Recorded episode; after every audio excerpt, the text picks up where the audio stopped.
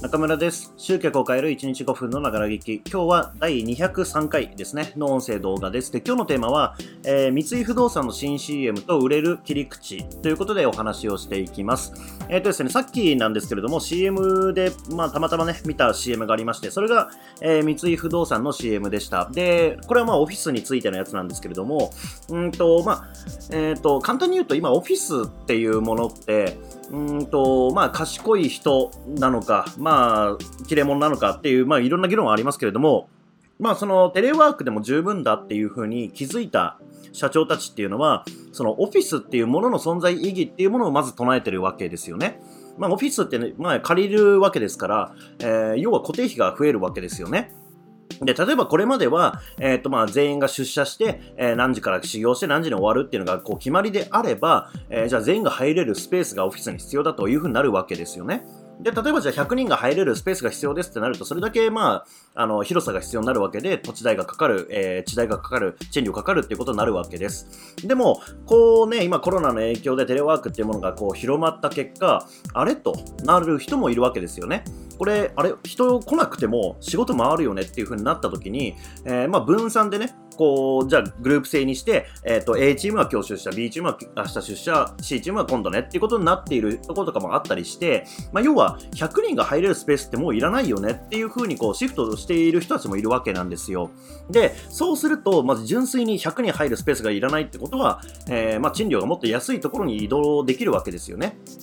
うん。まあそんな感じで、あのー割とオフィスを縮小する方向に動いているところもあるわけです。まあもちろん、あのこんな時だからっていうことで逆に拡大路線に走っている人もいますけれども、まあそれは何が正解とか何がただ、あの悪いとかね、えーそういう話じゃないですけども、まあそういうようなこう価値観の変更がこう書き換えられたってことですよね。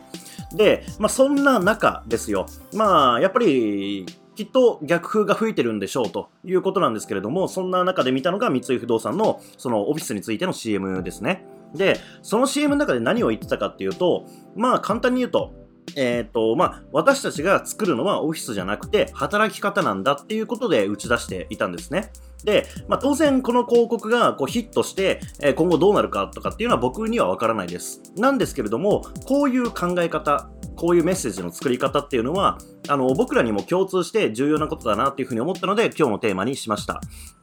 まあ、要は、あのこれまでの価値観で言うならば、オフィスっていうのは人が集まる場所であるっていうだけですよね。働く場所っていうだけな、えーものだったところから、まあじゃあ、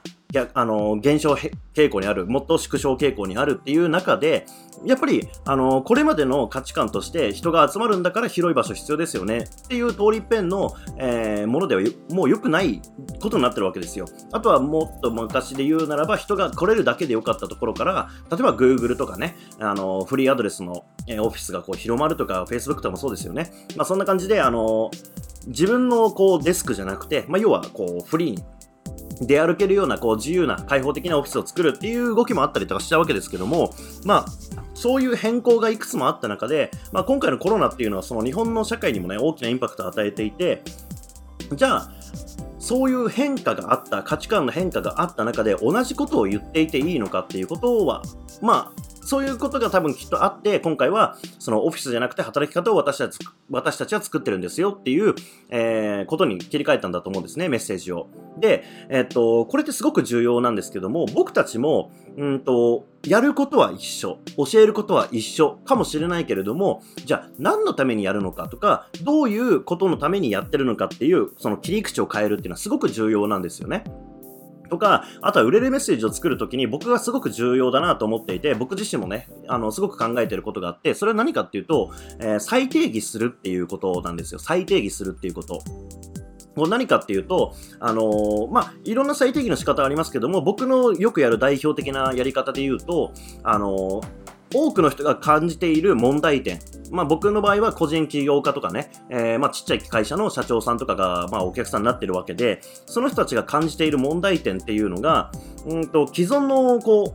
う、知識の中では、うん、まあ集客が足りないなとかっていうことで考えてるわけですよね。集客がうまくいかないなとかっていうことで。ただ、えーそれに対して、いや、集客が問題なのではなくて、もっとここが問題なんですよっていう新しい問題点っていうのを再定義してあげるってことを結構意識しています。まあ、多くの場合は、えー、集客が足りないな、集客できないなっていうふうに思っている人に対して、こうやれば集客もっとうまくいきますよっていうことをやるわけですけれども、まあ、それがもし価値観が変わってくるとか、えー、パラダイムが変わってきた時には、それじゃ通用しなくなるわけですよね。まあ、もちろん僕のやり方が最高だって話ではないですけれども、一つのやり方として、じゃあどうするかっていうと、問題点を再定義する。まあ、つまりこれまではこういうふうに言われてきた。で、え、あなたもそういうふうにこう聞かされてるから、そういうとこが問題だと思ってるんだけれだろうけれども、じゃあ改めてこれを見てみてくださいと。本当にそこは問題でしょうか？そうじゃなくて、こっちに問題があると思いませんか？っていうことで、問題点を、えー、新しく定義してあげるわけです。でそうすると、えー、まあ、いわゆる感情は動きますよね。あの、これまで自分がここが問題だと思っていたものなのに、そうじゃないと。こんなところに問題点があって、これをやれば、あ、じゃあうまくいきそうだねっていうふうに、こう、感情の動きが起きるわけですよね。そう。なので、あのー、集客がもっとできるようになりたいって言ってる人たちに対して集客を売るっていうのは、まあ、従来だし、従来型のやり方だし、まあ、それでもうまくはいきますけれども、もう一つの切り口としては、本当に集客が問題ではなくて、真の問題点はこっちにあるんですよっていうことで再定義してあげるってやり方をすると、うんと、まあ、売りたいものを売りたい時に売れるようになるっていうことがあるんですね。まあ、これもコピーライティングの世界ではよくある話ですけれども、あの、意外と、うんと、みんなできないえー、ことだったりするので、この問題点を再定義するっていうことを、えー、意識して、じゃああなたの商品をどう売るかっていうのを考えてみてください。きっと何か新しい動きが出ると思います。えー、というわけで今日もご視聴いただきましてありがとうございます。今日も一日頑張っていきましょう。